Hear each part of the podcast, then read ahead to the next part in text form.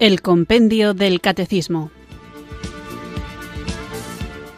Un programa dirigido por el Padre Antonio López.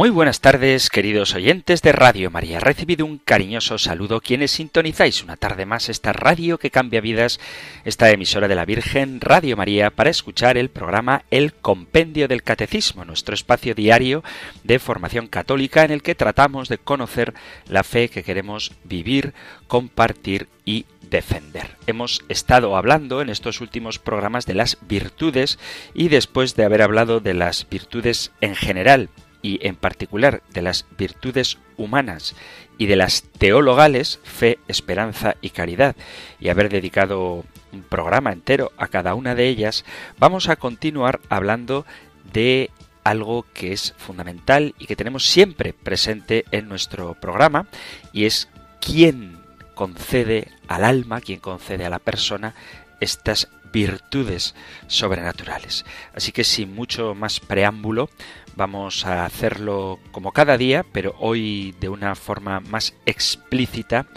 invocar al Espíritu Santo porque es Él quien nos da sus dones y nos ayuda a vivir la vida cristiana. No solamente nos ayuda, sino que nos posibilita poder llevar esa vida sobrenatural que Dios Padre quiere para nosotros. Así que vamos a comenzar nuestro programa invocando al Espíritu Santo y pidiéndole que derrame sobre nosotros sus dones.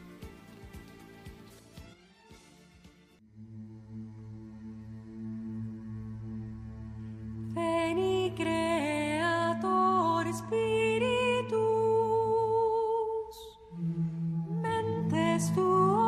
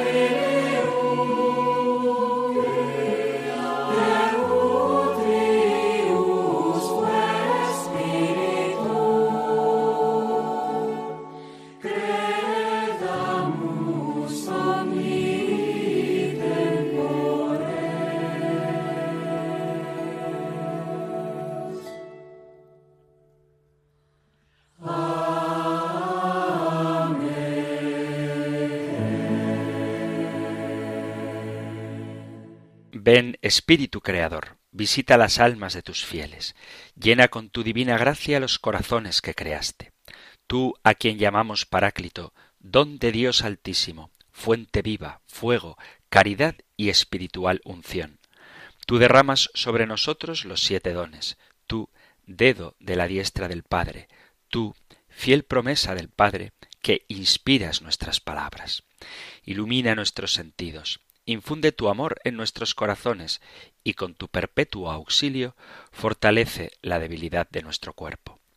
Aleja de nosotros al enemigo, danos pronto la paz, sé nuestro director y nuestro guía, para que evitemos todo mal. Por ti conozcamos al Padre. Al Hijo revélanos también. Creamos en ti su Espíritu por los siglos de los siglos. Gloria a Dios Padre, y al Hijo que resucitó, y al Espíritu Consolador, por los siglos de los siglos. Amén.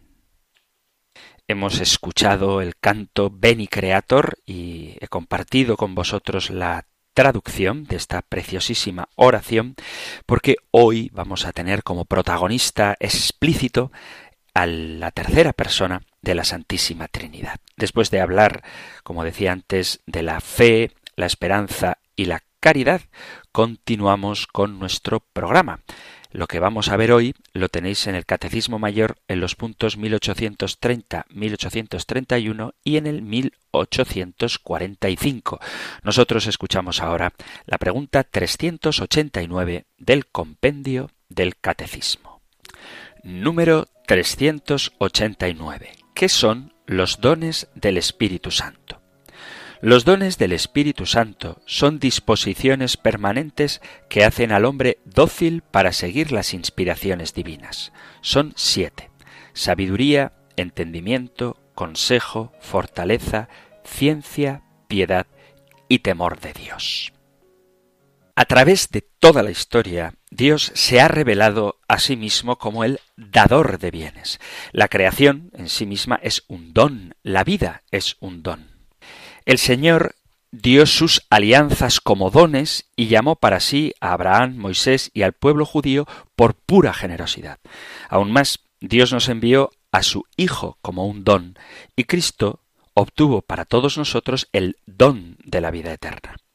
Dios no quiere nada más que compartir su propia vida con nosotros. El Señor quiere hacernos, como dice la Escritura, partícipes de la naturaleza divina. Lo dice la segunda carta de Pedro en el primer capítulo versículo 4. Sin embargo, como criaturas y además pecadoras, necesitamos estar preparados y elevados por Dios antes de que podamos unirnos perfectamente a Él. En una palabra, debemos convertirnos, debemos cambiar. Parte de nuestra transformación en la persona que Dios quiere que seamos sucede porque su gracia nos hace virtuosos. Ser virtuoso no solo significa hacer lo correcto, sino ser la clase de persona que hace el bien pronta y espontáneamente y con alegría. La vida de las virtudes evita que el mal envenene el amor que hay en nuestros corazones y nos libera para crecer en santidad. Pero además de fortalecernos en bondad, también Dios infunde en nuestras almas los dones que hemos visto de la fe, la esperanza y la caridad, las virtudes teologales, que son nada menos que una participación en la propia sabiduría y el amor divino de Dios. Por medio de la fe, la esperanza y la caridad, somos llevados a vivir en unión con la Santísima Trinidad aún incluso durante nuestra vida en la tierra. Al darnos las virtudes teologales, el Espíritu Santo mora en nosotros y nos vivifica con abundantes bendiciones de toda clase, haciéndonos día con día más iguales a Cristo y guiándonos a la vida de perfección ya cuando estemos en el cielo. La Escritura enfatiza dos grupos de bendiciones que el Espíritu Santo ofrece a quienes lo reciben. Primero están los frutos del Espíritu Santo, de los que con el favor de Dios hablaremos en el próximo programa, que son doce y que enumera San Pablo en la carta a los Gálatas, capítulo 5, versículo 22.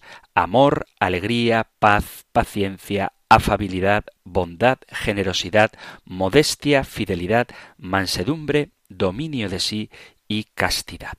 Además, el Espíritu nos dota con bendiciones que tradicionalmente llamamos los siete dones del Espíritu Santo. Estos dones en particular son dotes perdurables que perfeccionan los buenos hábitos y poderes naturales del alma y tienen el efecto de hacernos sobrenaturalmente sensibles y receptivos a las directrices e inspiraciones de Dios. El profeta Isaías habla de estos siete dones cuando escribe profetizando sobre la venida de Cristo. Dice Isaías capítulo 11, versículo a partir del primero, saldrá un vástago del tronco de Jesé y un retoño de sus raíces brotará. Reposará sobre él el espíritu de Yahvé, espíritu de sabiduría e inteligencia, espíritu de consejo y fortaleza, espíritu de ciencia y piedad, y le inspirará el temor de Yahvé. Estos siete dones, sabiduría, inteligencia, consejo, fortaleza, ciencia, piedad y temor de Dios se mencionan en las Sagradas Escrituras y han sido recibidos y explicados por muchos teólogos y santos a través de los siglos. Quizá, como en otros temas, el más claro es Santo Tomás de Aquino, que detalla cómo obran estos dones en nuestra vida. Por eso vamos a tratar de ver ¿Qué son exactamente los dones? Los dones del Espíritu Santo son bendiciones, regalos, conferidas a nuestra alma para realizar y refinar los poderes naturales que posee. El alma es el aspecto interno del hombre, que es lo que más valor tiene en él, aquel por el cual estamos hechos a imagen de Dios. Entonces el alma es el principio espiritual del hombre. Dios Espíritu Santo obra siempre inspirándonos y guiándonos a una mayor pureza, mayor amor y mayor santidad. Sin embargo, aun con las virtudes teologales de la fe, la esperanza y la caridad, nuestros corazones pueden permanecer insensibles al Espíritu Santo. Los siete dones son el remedio para esta pereza. Realzan los poderes del alma y hacen que nuestros corazones sean más sensibles a Dios, de modo que podamos seguir fácil y constantemente los movimientos e inspiraciones del Espíritu Santo. Los dones son disposiciones habituales, perdurables, que nos mantienen finamente armonizados y devotamente sensibles a las más sutiles insinuaciones de Dios. Nos preparan para sus iniciativas y nos permiten actuar de forma santa e incluso podríamos decir de forma divina. Estas siete gracias se llaman dones por dos razones. Primero, son dones porque Dios las infunde en nosotros de manera gratuita. Y son dones porque nos dan el privilegio de responder a las inspiraciones divinas. El nombre de dones que les da la Escritura es el más apropiado cuando consideramos las bendiciones supremas y los beneficios que Dios nos da mediante ellos. Todos necesitamos los dones del Espíritu Santo, ya que sin la ayuda de Dios es imposible que encontremos el camino hacia Él. Además de que necesitamos que nuestros pecados sean perdonados, necesitamos que Dios venza nuestros vicios, nuestras tonterías, ignorancias, torpezas mentales y otros defectos que podemos tener en la mente y en el alma. Él hace esto de forma maravillosa dándonos estos dones, ya que compensan de sobra las debilidades de nuestra naturaleza caída y son el remedio para las enfermedades espirituales que nos privan de una plena comunión con Dios.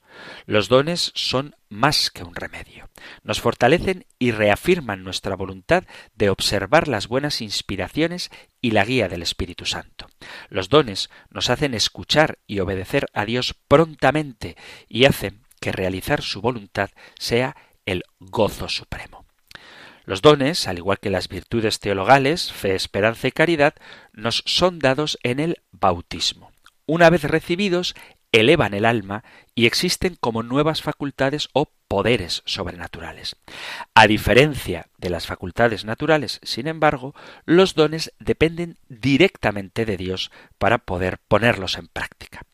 Por naturaleza, tenemos el poder de pensar y de razonar, por ejemplo, pero cuando nacemos a la vida por la gracia de Dios, somos dotados con los dones como facultades sobrenaturales, por decirlo de alguna manera, como sentidos que hacen posible nuestra vida como criaturas nuevas. La verdadera acción o función de los dones, y por lo tanto sus beneficios, dependen de la obra de Dios. De hecho, con frecuencia, la función de los dones a veces es desconocida para nosotros. No es raro que se nos revelen solo retrospectivamente cuando hacemos un análisis bien informado de nuestros actos.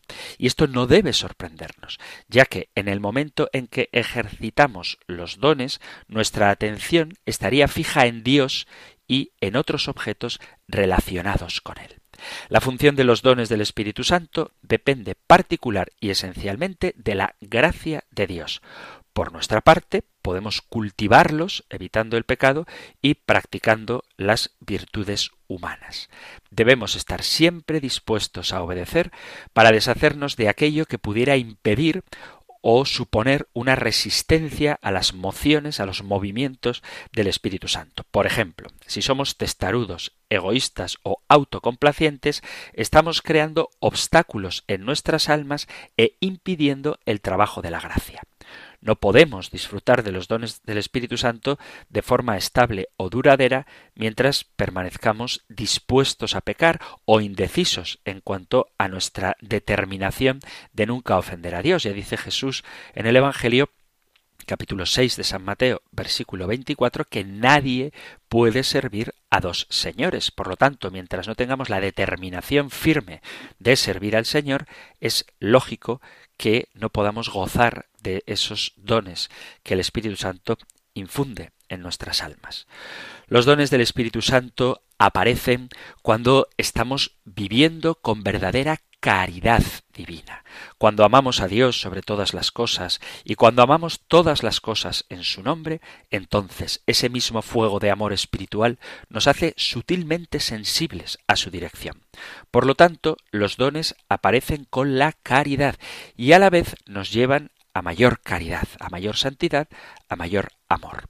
Los dones siempre están presentes en conjunto, ya que en la vida de amor divino todo forma una unidad orgánica integral. Esto es así, aunque en casos particulares es necesaria y evidente la función de un don en particular. En la caridad, los dones no se pueden desunir o repartir por separado y obran de tal modo que se refuerzan, complementan y recargan unos a otros, puesto que actúan unidos para mantenernos en sintonía, en consonancia con la voluntad de Dios. Como los dones crean una exquisita sensibilidad y apertura a Dios, podemos decir que son, en cierto sentido, la dignidad suprema de nuestra naturaleza humana. Incluso nuestro Señor Jesucristo, como verdadero hombre, fue dotado con los dones en su infinita y amorosa sabiduría. Dios ha establecido que sólo mediante los dones del Espíritu Santo las almas se hacen plenamente atentas, alertas y vigilantes a sus solicitudes. Cuando los recibimos, los dones nos conducen a una conformidad más profunda con Cristo, quien en su perfecta humanidad era suprema y perfectamente sensible a las inspiraciones de Dios Padre. Nuestra participación en la gloria de los dones del Espíritu Santo no está limitada a nuestro tiempo de vida terrenal, que es corto. Es cierto que en esta vida actual los dones nos ayudan en las áreas que purifican y perfeccionan nuestra relación con Dios. De manera especial, nos protegen contra la tentación y las pruebas que nos pone el mal. Pero en el cielo, nuestra vida entera seguirá los movimientos y la vida del Espíritu Santo. Los dones nos permitirán participar en la vida misma de la Santísima Trinidad de una forma que sólo Dios puede enseñarnos. En su esencia, entonces, los dones del Espíritu Santo perdurarán y continuarán activos en el cielo. Allí estos permanecerán y serán perfectos, permitiéndonos disfrutar de la comunión total con Dios y con todos los ángeles y santos en compañía de la Virgen María, junto al Padre, el Hijo y el Espíritu Santo. Entonces, juntos nos regocijaremos en el propio amor y belleza de Dios y participaremos de ellos juntos como sus amados hijos para siempre.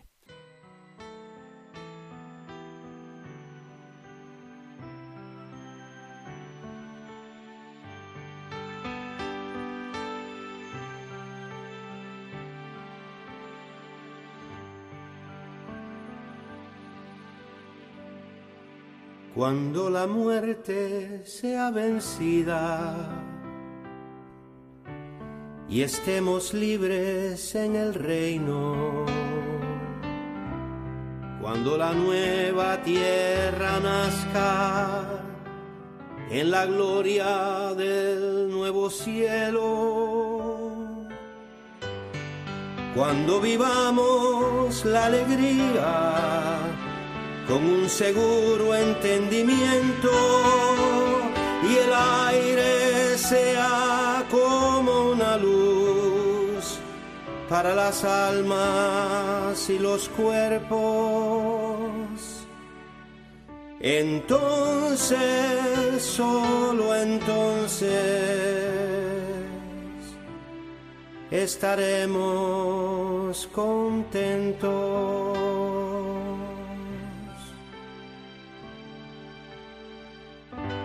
Cuando veamos cara a cara lo que hemos visto en un espejo y sepamos que la bondad y la belleza están de acuerdo.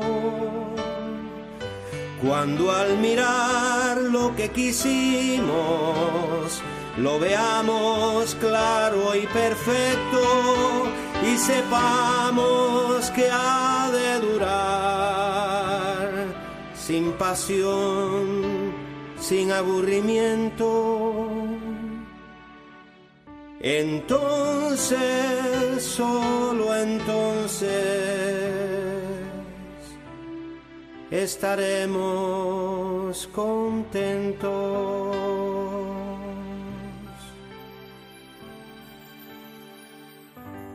Cuando vivamos en la plena satisfacción de los deseos, cuando el Rey nos ame y nos mire para que nosotros le amemos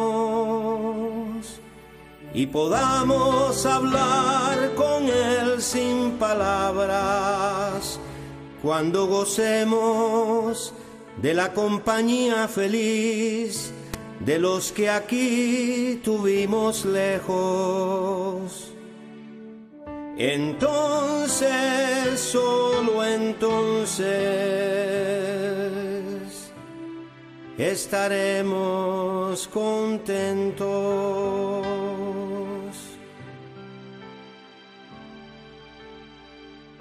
Cuando un suspiro de alegría nos llene sin cesar el pecho, entonces siempre, siempre, entonces siempre, siempre, entonces seremos bien lo que seremos, entonces siempre, siempre entonces siempre, siempre entonces seremos bien lo que seremos.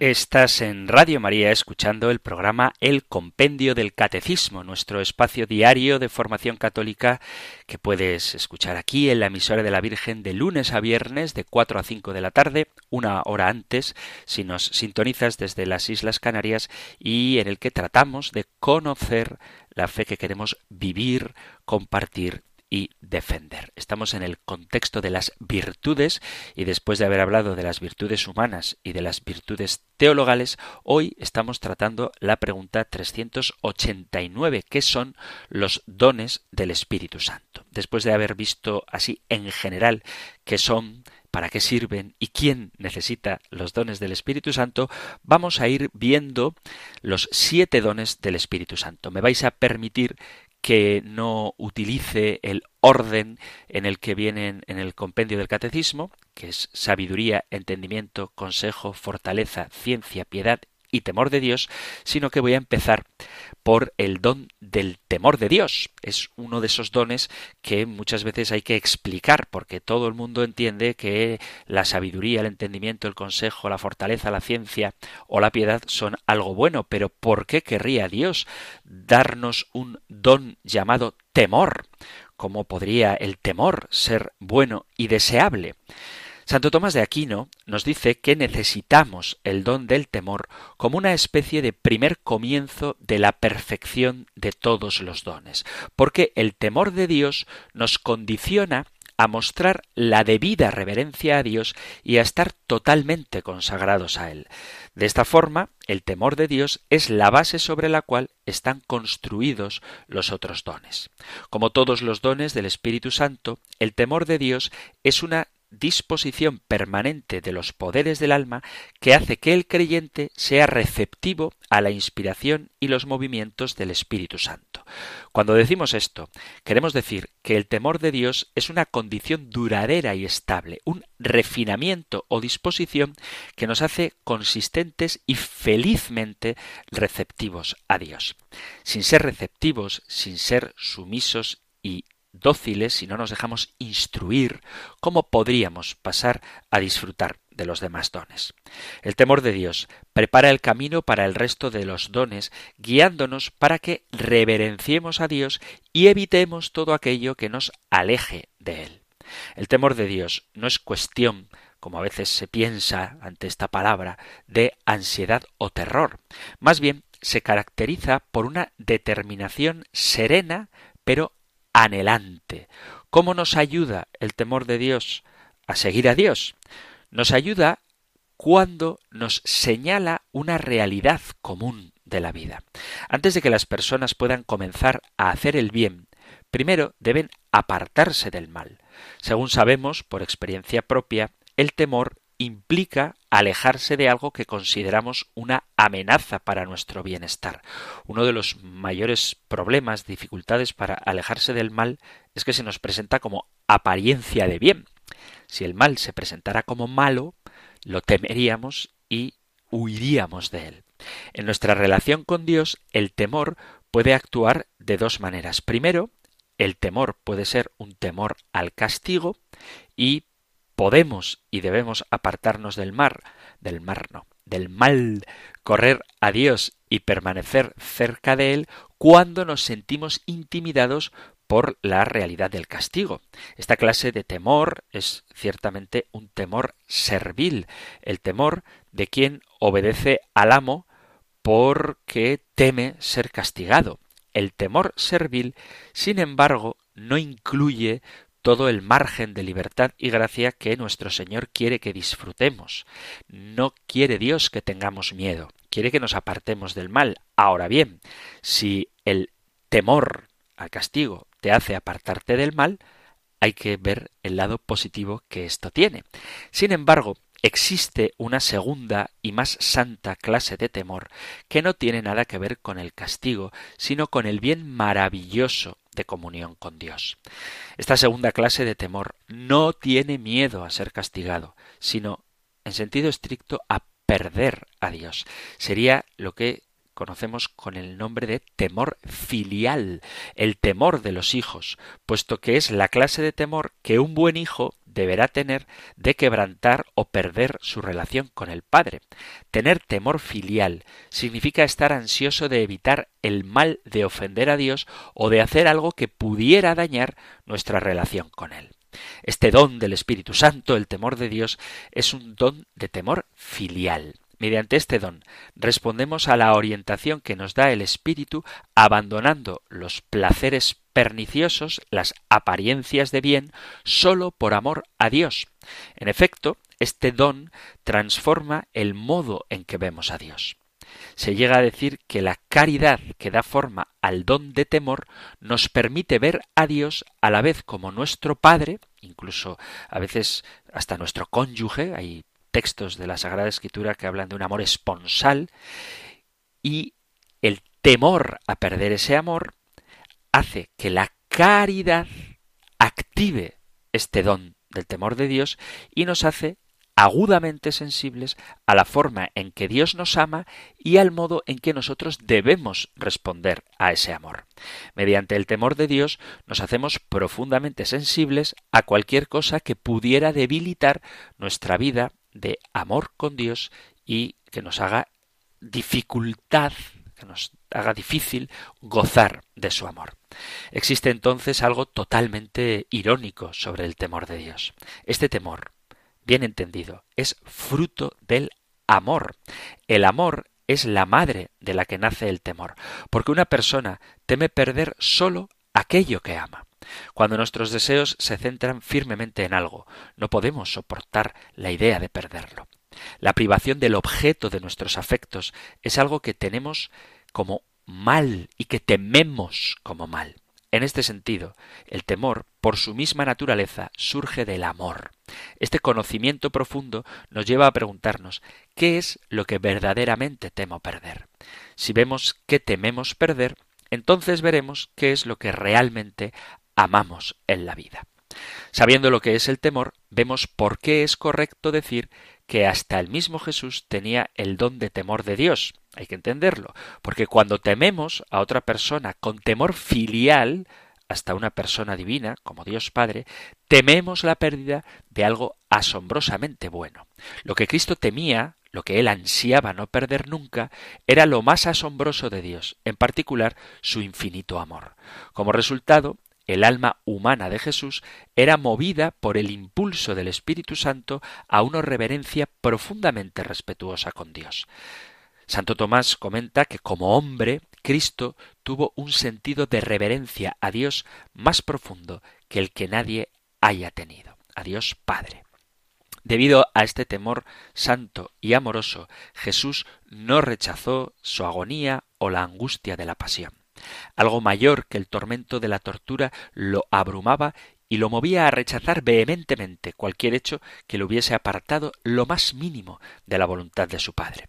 Por lo tanto, fue precisamente la maldad de la violencia y el castigo, la maldad que suponía que desanimara a Jesús, cuando le dice Pilato, ¿no sabes que tengo poder para soltarte y poder para crucificarte? Lo que a Jesús le impulsó, porque al responder fielmente al temor de Dios en su alma humana, Jesús dio paso a que el temor servil de otros fuera transformado en un auténtico temor filial, con su propio sufrimiento y amor. Jesús nos enseña y nos permite buscar la reconciliación e infinita comunión con Dios sobre todas las cosas.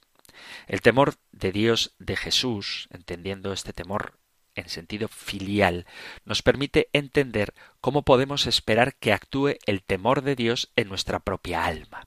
Como vemos en la pasión, un efecto importante del temor de Dios es la humildad pura y total. Con el temor de Dios no solo estamos dispuestos, sino ansiosos y felices de soportar el sufrimiento por amor a Dios y a su plan de salvación. El santo temor nos disciplina para que dejemos de buscar la gloria para nosotros mismos y por el contrario busquemos la gloria de Dios y nuestra propia felicidad en Él. El temor de Dios reverencia y ama a Dios y así arranca los verdaderos orígenes del orgullo humano. El temor es un remedio para todo orgullo y arrogancia del espíritu, que son los males que más fácilmente nos apartan de Dios. Este efecto de la humildad aumenta en proporción a nuestra caridad. Mientras más amamos a Dios, mayor es el temor de ofenderlo y de separarnos de él. Asimismo, mientras más amamos a Dios, menos tememos el castigo, porque el verdadero amor nos libera de la preocupación por nuestro propio bienestar y nos hace prestar atención no al castigo, sino al tremendo amor que no nos podemos dar el lujo de perder. El amor humilde, que indudablemente nos une a Dios, también nos hace tener mayor confianza en la recompensa y por consecuencia menos miedo al castigo. Un segundo efecto del temor de Dios entonces es el incremento de la esperanza. El temor vuelve sumiso al espíritu, de modo que éste no se enorgullezca de las cosas presentes, y nos fortalece con el pan de la esperanza mientras esperamos lo que aún está por venir. El don del espíritu no hace que nos preocupe si Dios nos salvará o no, sino hace que deseemos evitar cualquier desacato, pecado o negligencia de nuestra parte que pudiera rechazar o disminuir la efectividad de esa ayuda divina. De esta manera el temor y la esperanza trabajan unidos. La esperanza confía en que Dios hará grandes cosas por nosotros, mientras que el temor nos mantiene puros y humildes en el estado perfecto para recibir las gracias llenas de amor de Dios. En cierto sentido, la esperanza hasta hace que el temor sea más intenso, ya que mientras más esperanza tengamos en Dios, más deseosos estaremos de no perder este don ofendiendo a nuestro benefactor y separándonos de él. El temor de Dios también nos permite vivir la bienaventuranza, bienaventurados los pobres de espíritu, de forma más auténtica, porque el don del temor no sólo nos libera de la vanagloria del orgullo, también nos impide ansiar la fama que puede obtenerse con bienes externos, tales como honores o riquezas. Por lo tanto, debido al temor, sólo ansiamos a Dios y nos liberamos del orgullo y de la codicia que nos harían correr tras tesoros que no son el propio Dios. El temor de Dios también fortalece la virtud de la templanza, esa virtud que nos mantiene libres y moderados en lo que concierne a los placeres de la carne. Como el don del temor de Dios nos impulsa a buscar primero que nada a Dios, mientras nos apartamos de todo lo que pudiera ofenderlo o separarnos de él, este don también refrena de inmediato el deseo de entregarnos a los placeres de la carne desordenadamente. Cuando amamos a Dios sobre todas las cosas y el Espíritu Santo nos lleva a valorar absolutamente su amor, entonces con más facilidad evitaremos los pecados relacionados con los deseos y placeres sensibles. De la carne me refiero. De los siete dones del Espíritu Santo, el temor de Dios es el primero en orden de necesidad dice Santo Tomás de Aquino, y el último en orden de nobleza. El temor de Dios abre una puerta para hacer el bien. Es el fundamento o el comienzo de la actividad de todos los otros dones. De esta forma, el temor de Dios, dice el Salmo 111, es el principio de la sabiduría, es la raíz del saber y el inicio de su vida. En el cielo, donde el amor es perfecto, no habrá lugar para el temor al castigo. Eso lo dice la primera carta de San Juan en el capítulo 4, versículo 18, ni tampoco la posibilidad de ofender a Dios. Sin embargo, aún podemos decir que lo más santo del temor permanecerá incluso en la gloria del cielo. Allí el temor no implicará ansiedad o preocupación de pecar, sino que será perfecto, en completa paz, en absoluto rechazo firme y final del mal y en la tranquilidad total de amar a Dios sobre todo y en todo. Será la grandeza de saber delante de quién estamos y el gozo inquebrantable de vivir en su presencia. Después del don del temor de Dios, que espero que haya quedado claro que no tiene nada que ver con tenerle miedo a Dios, otro de los dones de los que quizá no se habla tanto y no sé cuánto se pide, por eso prefiero entretenerme en estos dos, si por supuesto da tiempo hablaré de los demás, pero otro de los dones, quizá no tan conocido, ni tan pedido, ni tan deseado, es el don de piedad. Hay que preguntarse, ¿Podríamos alguna vez llegar a demostrar a Dios el honor y la devoción que Él merece? Aunque tratáramos, nunca podríamos hacerlo por nosotros mismos. Para poder rendir a Dios la clase de homenaje que le debemos como sus criaturas, necesitamos la ayuda del Espíritu Santo. el don de piedad es el don particular por el que el mismo Dios Espíritu Santo nos permite acercarnos a Dios a rendirle el homenaje y veneración de la mejor forma y de la más apropiada. En una de las oraciones de la liturgia, la Iglesia expresa el hecho de que sólo Dios puede enseñarnos a alabarlo y honrarlo de forma apropiada. Dice, Padre, aunque no necesitas nuestra alabanza ni nuestras bendiciones te enriquecen, tú inspiras y haces tuya nuestra acción de gracias para que nos sirva de salvación por Cristo Señor nuestro. El don de la piedad nos ayuda a darnos cuenta de cuál es el propósito fundamental de nuestra existencia. Dios nos ha puesto en el mundo para conocerle, servirle y amarle y así ir al cielo. Mientras que el temor de Dios nos ayuda a evitar los males, la piedad nos permite un acercamiento genuino y santo a Dios, de modo que profundicemos y afirmemos nuestra relación con Él mediante la adoración y las buenas obras.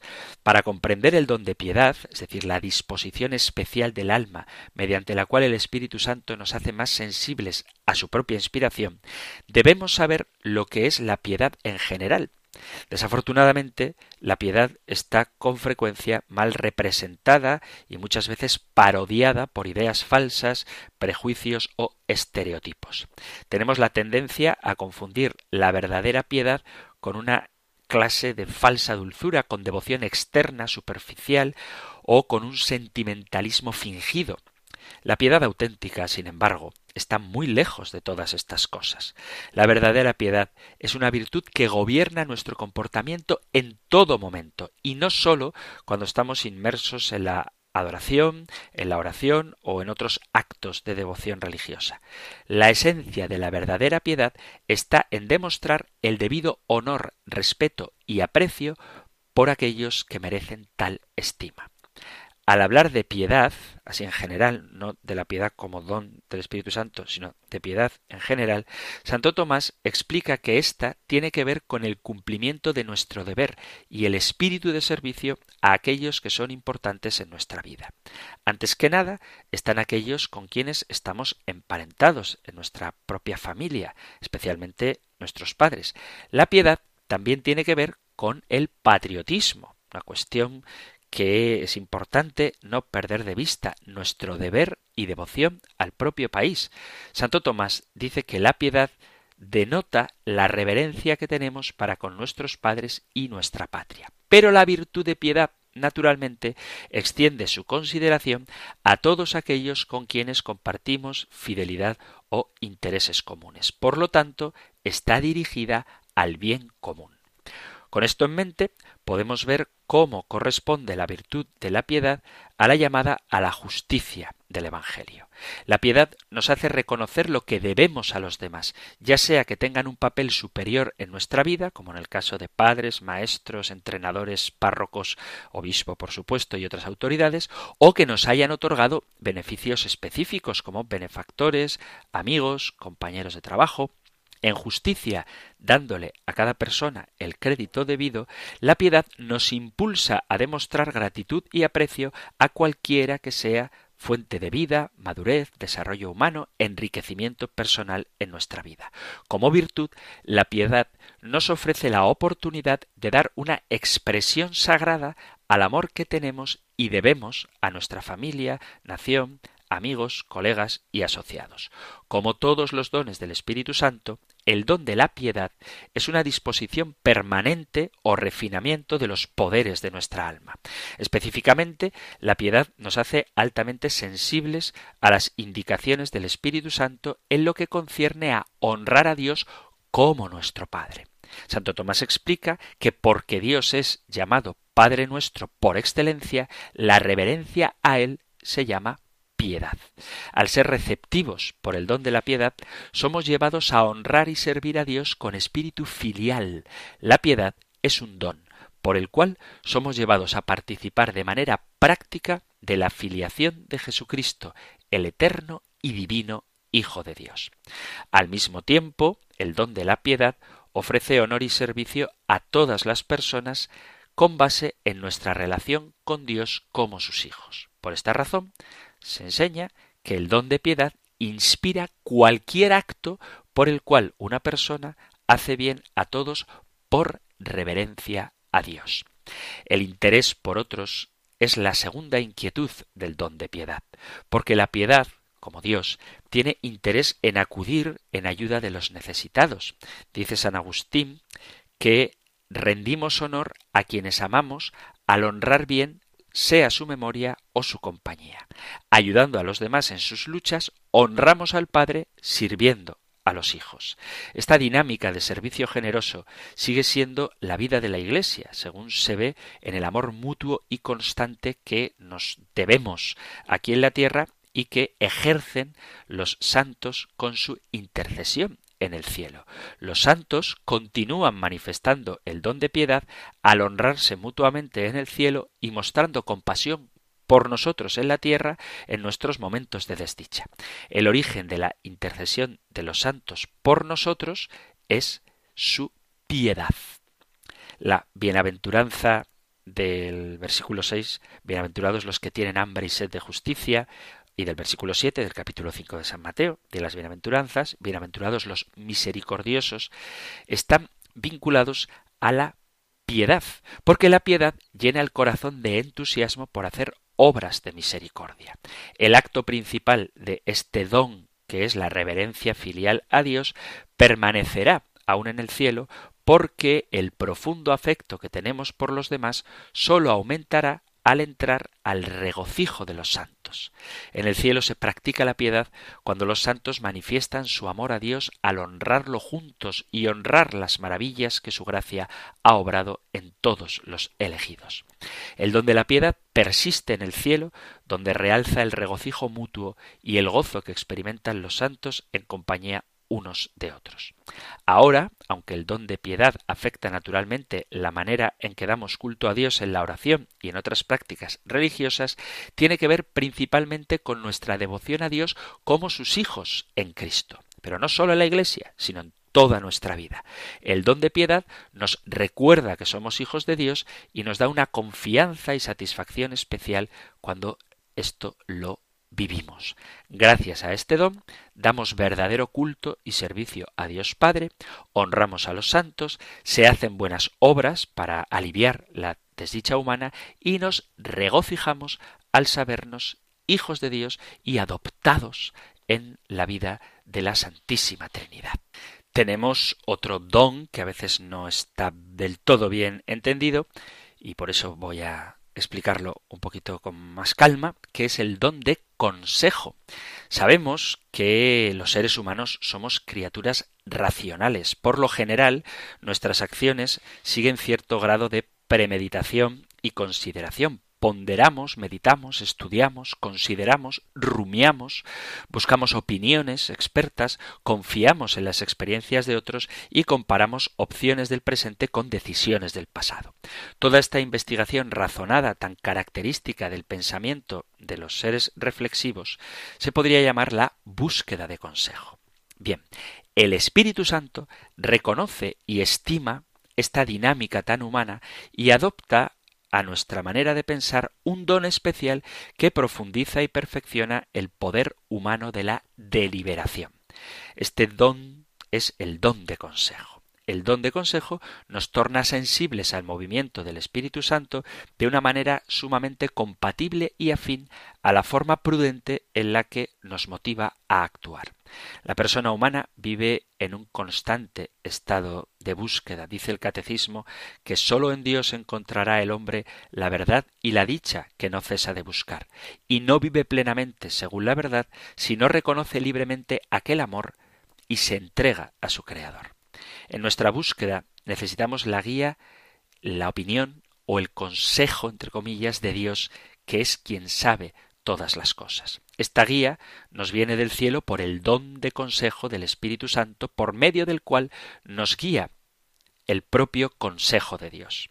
Es comparable con la experiencia de quienes se ocupan de los asuntos humanos, pero que carecen de los conocimientos necesarios para tomar decisiones. En tal caso, simplemente acudimos a los que están debidamente cualificados para beneficiarnos de su sabiduría, de su pericia y de su experiencia. El don divino de consejo nos mueve a aprovechar el discernimiento y la guía del Espíritu Santo. La orientación del don de consejo es siempre altamente específica y práctica. Se nos da para guiarnos hacia un fin o una meta muy particular. ¿Y cuál es el fin que determina la actuación del don de consejo? El don de consejo no nos brinda ayuda en los asuntos mundanos. Más bien, este don nos hace sensibles a la iluminación de Dios en todo lo relacionado con la vida eterna todos los que son amigos de Dios por la gracia pueden esperar el beneficio de recibir su consejo sobre lo necesario para la salvación. El don de consejo corresponde intrínsecamente a la virtud moral de la prudencia, la virtud principal que es el hábito de reconocer el bien y trazar el rumbo correcto para conseguirlo. La prudencia, al igual que el don de consejo, está dirigida a lograr lo que es específico y particular. Cuando el consejo perfecciona la prudencia en relación con el objeto final de la vida eterna, complementa y perfecciona la prudencia al introducir el juicio y el consejo de Dios mismo, y así iluminada por el consejo, la prudencia se convierte en la guía práctica de Dios y se ajusta a la excelencia de la sabiduría divina. En la operación de consejo, el Espíritu Santo eleva y ennoblece nuestra dignidad como personas, ayudándonos de forma armónica con nuestra forma natural de pensar y de actuar. Lejos de controlarnos o confundirnos, el Espíritu protege e ilumina nuestra mente de manera que promueve nuestra libertad humana. Al avivar nuestra prudencia con el consejo, el Espíritu Santo abre nuestra mente para que preste atención a la prudencia perfecta de Dios mismo. Nuestra mente entonces es iluminada sin violencia, de modo que la dirección sobrenatural es asimilada dentro del proceso natural de la reflexión. El don de consejo conlleva consecuencias muy prácticas porque el consejo nos protege de la necedad y de la impetuosidad, es decir, de actuar sin pensar, dotando al alma con un razonamiento moldeado a lo divino. El consejo nos salva de los peligros de juicios prácticos apresurados, imprudentes y erróneos en nuestro camino a la vida eterna. Nos protege de nuestros métodos impulsivos o precipitados. El don de consejo nos protege de la imprudencia y guía nuestras acciones prácticas con el juicio más sensato. El don de consejo es de particular importancia para nuestra cooperación en el Señor con las obras de la providencia y para nuestra relación con el prójimo. Dice el catecismo, quiere que cada uno reciba de otro aquello que necesita y que quienes disponen de talentos particulares comuniquen sus beneficios a los que los necesitan. Las diferencias alientan y con frecuencia obligan a las personas a la magnanimidad, a la benevolencia y a la comunicación. Mediante la generosidad a la que somos llevados por el Espíritu, este don de consejo obra efectivamente para tejer la urdimbre que está hecha la Iglesia. El Señor dijo a Santa Catalina de Siena Yo he dado muchas virtudes y gracias espirituales y temporales con tal diversidad que yo no doy todas las virtudes por igual a cada uno. He querido que unos necesiten de otros y que fuesen mis servidores para la distribución de las gracias y de las liberalidades que han recibido de mí. El don de consejo asegura que esta distribución divina seguirá continuamente de acuerdo con el plan de Dios, de manera que haya lugar para nuestra cooperación en la participación de las bendiciones de Dios. Este don estaría relacionado con la bienaventuranza Bienaventurados los misericordiosos. El consejo nos guiará inevitablemente a perdonar a los demás, ya que perdonar y dar misericordiosamente a los otros es, por gracia, el remedio para todos los males espirituales de nuestra vida. Lo sobrenaturalmente misericordioso es siempre guiado por el consejo, ya que Dios es quien abre nuestros corazones a la clemencia y dirige el ejercicio de esta virtud mediante sus dones. El papel del don de consejo es dar forma a nuestras actividades de acuerdo con lo que Dios sabe que es mejor. Y por eso hay que pedirlo. Ya sé, queridos amigos, queridos oyentes, que he dejado en el tintero el don de sabiduría, entendimiento, fortaleza y ciencia, pero me parecía que dado que el programa está limitado en el tiempo y a veces reconozco que no sé administrármelo bien, que había que hablar de estos tres dones del Espíritu Santo a los que hemos dedicado el programa porque quizá sean los menos entendidos, el del temor de Dios, el de piedad y el de consejo. No obstante, sabéis que si queréis que profundicemos en los otros dones del Espíritu Santo, tenéis vuestro propio espacio para solicitar de qué queréis que hablemos en el programa. Así que si hay algo que no os ha quedado claro o queréis que profundicemos en los otros dones del Espíritu Santo de los que ya hemos hablado en otros programas anteriores, Podéis enviar vuestros mensajes, vuestras preguntas, vuestros comentarios, vuestras discrepancias, vuestros testimonios, todo lo que queráis al correo electrónico compendio arroba radiomaria.es, compendio arroba radiomaria.es o al número de teléfono para WhatsApp 668 594 383 668 594 383. Terminamos recibiendo la bendición del Señor. El Señor te bendiga y te guarde, el Señor ilumine su rostro sobre ti y te conceda su favor, el Señor te muestre su rostro y te conceda la paz. Muchísimas gracias por estar ahí, gracias por escuchar el compendio del catecismo y si queréis volveremos a encontrarnos en un próximo programa. Un fuerte abrazo.